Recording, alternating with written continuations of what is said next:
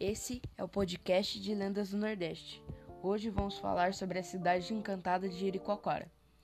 A cidade de Jericoacoara, no lugar onde hoje tem um farol, cheia de riquezas, habitado por uma princesa que, quando a maré da praia baixa, aparece um túnel, o qual só pode ser percorrido engatinhando, e que mesmo assim não pode ser totalmente atravessado, porque existe um portão de ferro que limita a passagem.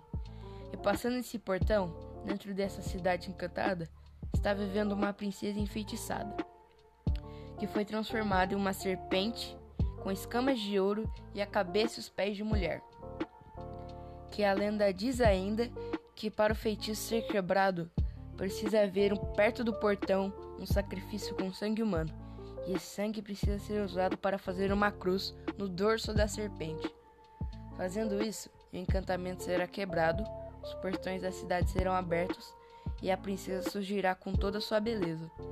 Até hoje, ninguém quebrou o encantamento. A princesa continua em uma gruta da, na cidade. E essa foi a história da cidade encantada de Jericoacoara. Espero que tenham gostado e até mais!